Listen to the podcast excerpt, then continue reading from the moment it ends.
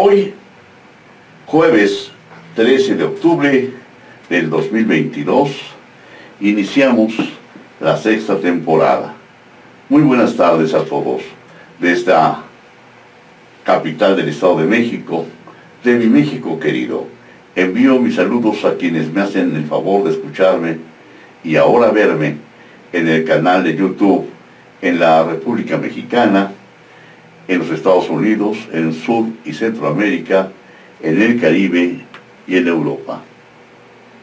Hoy comenzamos, repito, con esta sexta temporada de Crisol de Ideas, con el tema la conversión del individuo humano.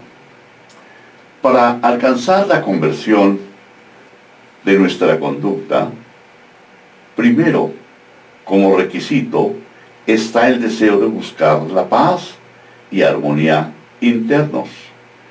En segundo lugar, reconocer que estamos enajenados por las falsas necesidades creadas por los medios publicitarios. Tercero, creer firmemente en que sí se puede cambiar y abandonar el mundo de los vicios que son atadura y alcanzar la felicidad que significa libertad. Para comenzar nuestra conversión debemos actuar precisamente a la luz del día. Es decir, revisar nuestra conducta para detectar cuáles son las cosas que hacemos que no son de aquellas que nos gustaría que todos conocieran y cuáles son las que sí deseamos que sean conocidas por todos. Debemos entonces hacer lo que queremos que sea conocido y eliminar lo que hacemos de manera oculta. Porque recordemos que la luz es la verdad. La verdad está en Dios, en su inmensidad inescrutable, pero ciertamente sensible. El hilo conductor de estos temas es el Evangelio de San Juan, del que extraemos el siguiente versículo. 3.25. Se suscitó una discusión entre los discípulos de Juan y un judío acerca de la purificación. Rabí, el que estaba contigo al otro lado del Jordán, aquel de quien diste testimonio, mira, está bautizando y todos se van a él. 3.27 Juan respondió, nadie puede recibir nada si no se le ha dado del cielo. Da a entender que no se podía dudar de que Jesús fuera enviado del cielo por Dios y afirmó, 3.28, vosotros mismos me sois testigos de que dije, yo no soy el Cristo, sino que he venido enviado delante de él. 3.31 El que viene de arriba está por encima de todos. El que es de la tierra es de la tierra y habla de la tierra. El que viene del cielo habla del cielo. 3.32 Da testimonio de lo que ha visto y oído, y su testimonio nadie lo acepta. Se dice de la ceguera del alma porque la verdad se ve, y aún así no se cree y naturalmente mucho menos se acepta. Es eh, necesario que nos percatemos de la grandeza que existe en toda la naturaleza de la cual formamos parte. Es decir, con la vorágine que se vive, con la rapidez, con la violencia y con tantos problemas sociales existentes, no nos damos el tiempo de pensar y de sentir lo que está en nuestro entorno, que es la energía misma. Y cuando tenemos la oportunidad de percatarnos de que caminamos, de que podemos comer, de que podemos correr, de que recibimos algún bien, no nos detenemos a pensar que esos son dones, que esos son bendiciones. Esas bendiciones vienen precisamente de esa energía universal que le llamamos Dios. 3.33. El que acepta su testimonio certifica que Dios es veraz. Cierto, quien se adhiere a Dios por creer en la palabra de Jesús, corrobora su divina existencia. ¿Cómo? Mediante experiencias sensibles. Si sabes nadar, no te hundes. Si aprendes a tener fe, conocerás eso que hemos llamado o han llamado el reino de Dios. 3.34. Porque aquel a quien Dios ha enviado, habla las palabras de Dios, porque no da el Espíritu con medida. Si creemos en la palabra de Jesús, será muy difícil entender que sus palabras son palabras de Dios mismo. La explicación está en que Dios no limita lo que da, lo da todo y sin medida. Esta expresión equivale a dar de manera abundante, sin limitación alguna, sin condicionamiento. De aquí podemos extraer una divina lección para nuestra vida cotidiana. Me refiero a dar. Desde un saludo o un apretón de manos, como diría nuestro eximio poeta Amado Nervo. Normalmente lo hacemos todo con recelo, con limitación. No nos damos en plenitud y esto es entendible porque nos da miedo. Hablo de mi percepción. Entregarnos a los demás de manera plena, de manera completa, por temor a ser lastimados por la indiferencia del destinatario o destinataria, de nuestro saludo o afecto, o del abuso que pudiera cometerse con nuestra amistad. Aunque ciertamente son justificaciones humanas, perfectamente entendibles a la luz del mundo, pero si nos asomamos al mundo de Dios por el conocimiento de la palabra de Jesús, entonces habrá un cambio radical en nuestra conducta y comenzaremos a transformarla y comenzar a darnos por completo a los demás sin limitación alguna, como es el aspecto de la recepción de todas las bendiciones que tenemos. Ahora pensemos, ¿dónde debemos comenzar? ¿En nuestra persona? ¿En nuestro ambiente familiar? ¿En nuestro ámbito escolar? ¿En el campo laboral? Y esto formará un hábito que nos llevará a una cotidianidad verdaderamente asombrosa en satisfacciones y también en vivencias difíciles de asimilar al principio, como rechazos, malos modos y hasta agresiones disfrazadas de mayor o menor calibre, las que podremos soportar perfectamente si solicitamos esa ayuda previa del Espíritu Santo. 3.35 El Padre ama al Hijo y ha puesto todo en su mano. Razón suficiente, digo yo, para creer que conocer la palabra de Jesús es conocer a Dios.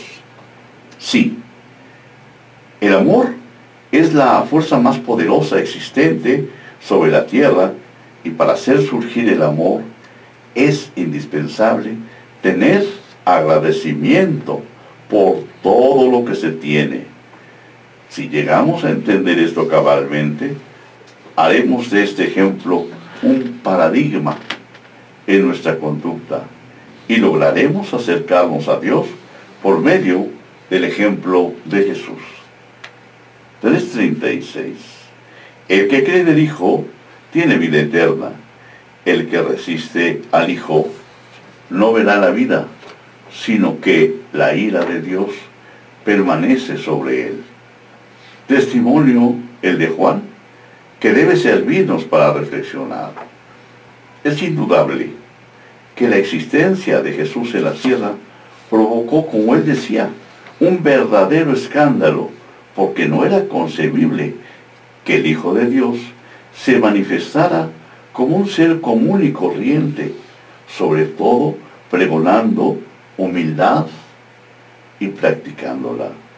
Aún en nuestros tiempos nos dejamos avasallar por los ricos, por los poderosos, hablando del mundo, desde luego, sin darnos cuenta de que quien realmente tiene el poder eterno no necesita alardear de ello. Por el contrario, demuestra la humildad que da el verdadero y auténtico poder. Me refiero al poder en sí mismo, lo que se ha manejado comúnmente como empoderamiento, pero que bien a bien me atrevo a pensar, y quizás quiera yo equivocarme, que la gente no lo entiende. Le ha dado un sentido totalmente distinto al empoderamiento del que hablamos nosotros. Es decir, el mejor ejemplo de ese empoderamiento es ni más ni menos que la conducta de Jesús. 4.10 Jesús le respondió, si conocieras el don de Dios y quieres el que te dice, dame de beber, tú le habrías pedido a él y él te habría dado agua viva. 4.14 Pero el que beba del agua que yo le dé, no tendrá sed jamás, sino el agua que yo le dé lo convertirá en fuente de agua que brota por la vida eterna. 4.24 Dios es espíritu. Los que adoran deben adorar en espíritu y verdad. Misterio desentrañable y a la vez sensible el agua es Él. Esto ciertamente es metafórico en el mundo temporal, no en el espiritual. Amar lo que se conoce no es difícil, pero amar al Espíritu de Dios sin conocerlo se antoja imposible a la luz de la razón. Pero recordemos que los misterios de Dios solo se pueden vivir a la luz de la revelación. Es entonces desde esta perspectiva, como a través del Espíritu Santo, podremos llegar a conocer la palabra no escrita de Jesús. Así llegaremos a amar al Espíritu de Dios. Recordemos que esto es un acto de fe. No obstante, no debemos caer en confusiones. Confusiones provocadas por, como dije hace un momento, esa ceguera de dejarnos guiar única y exclusivamente por las apariencias. Juzgamos a la gente por el carro que trae, por la ropa que viste, por el grado académico, es decir, todo lo superficial, todo lo superfluo y nos olvidamos de lo que hay en su interior. El invocar a Dios para que sea nuestro fervor verdadero y eficaz, nuestra oración, debe realizarse de manera consciente en lo que llamamos convicción. Invocar a Dios de manera permanente es estar en su ámbito. Vamos, estar en esa frecuencia, estar dentro de esa energía. 4.34. Les dice Jesús, Mi alimento es hacer la voluntad del que me ha enviado y llevar a cabo su obra. Sí, Jesús es nuestro modelo y Él tuvo como alimento el hacer la voluntad de Dios que lo envió para llevar a cabo su obra. Entonces nosotros tendremos como alimento llevar a cabo la obra de Dios. Cierto, aquí se antoja un determinismo. Ese determinismo es ni más ni menos, desde mi perspectiva, que ese camino hacia la luz, ese camino hacia la verdad, pero que algunos o muchos ni siquiera se atreven a conocer. Hay una desviación que a veces por alguna mala interpretación o un mal entendido de alguna agrupación de fe, nos conducen a rutas diferentes, a una especie como de esclavitud y no por el contrario, la luz, la verdad, nos da gozo, nos ilumina. Si es que hablamos de ese determinismo, bueno, aceptemos el determinismo. ¿Cuál? Empecemos por nuestro físico. Nosotros no escogimos el color de nuestra piel, el tamaño de nuestros pies o de nuestras manos, nuestra estatura. Sin embargo, esto es maravilloso. Si hablamos de determinismo, bueno, este es el determinismo al cual algunos de quienes podemos decir han llegado a tener fama, han llegado a tener dinero, no están conformes con su piel, con el color de piel, no están conformes con el pasar de los años y que tiñe sus eh, eh, cabellos de color blanco y tratan de cambiar la naturaleza. Se hacen hoy cirugías plásticas, implantes, eh, coloración de pelo, etc.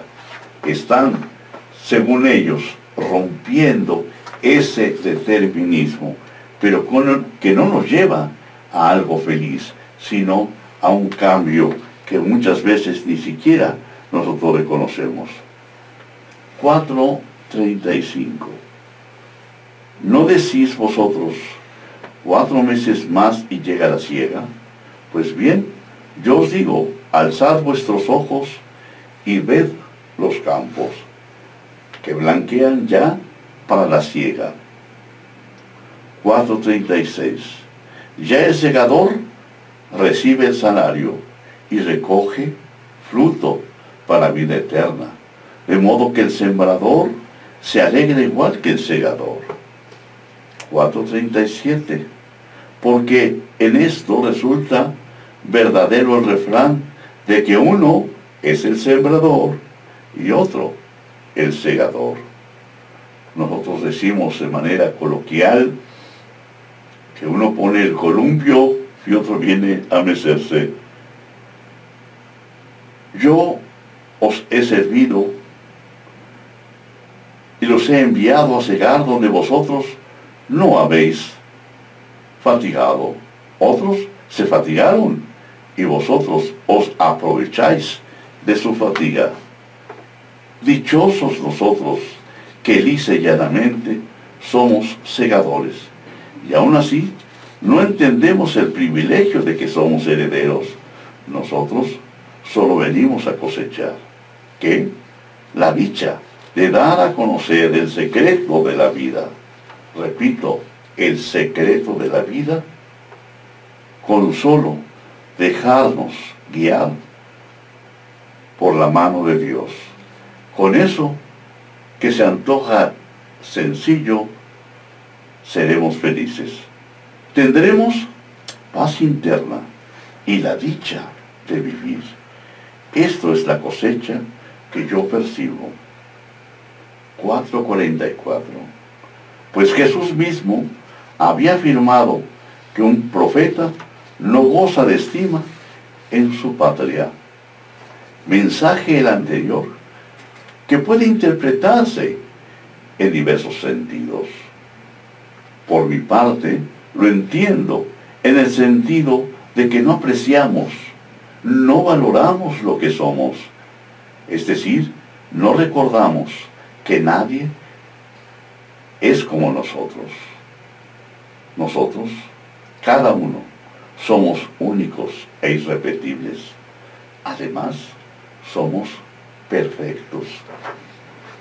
Hagamos la conversión ahora mismo, con solo detener nuestra acelerada vida en meditar un poco en lo que somos, no solamente en el exterior, sino fundamentalmente en el interior.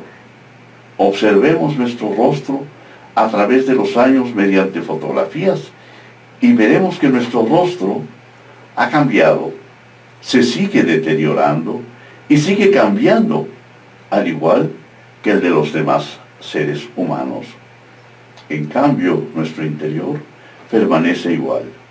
Y es este el que debemos fortalecer, porque podemos cambiarlo, podemos nutrirlo. Dejemos atrás y a un lado esos rostros duros, esas miradas amenazadoras, esa voz imperante o temerosa, esa desconfianza sobre nuestras propias decisiones. Una vez valorada nuestra persona en lo exterior e interior, pasemos a conocer y reconocer la grandeza de los seres humanos que viven en nuestra casa con nosotros. Agradezcamos su compañía, su existencia, su perfección como seres vivos, porque la perfección en nosotros también existe en los demás individuos humanos.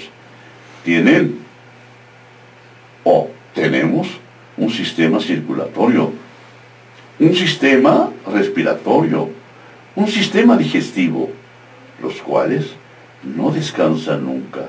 Y eso, eso es perfección. Esto no significa que demos menos crédito a los extraños o a extranjeros que a los propios.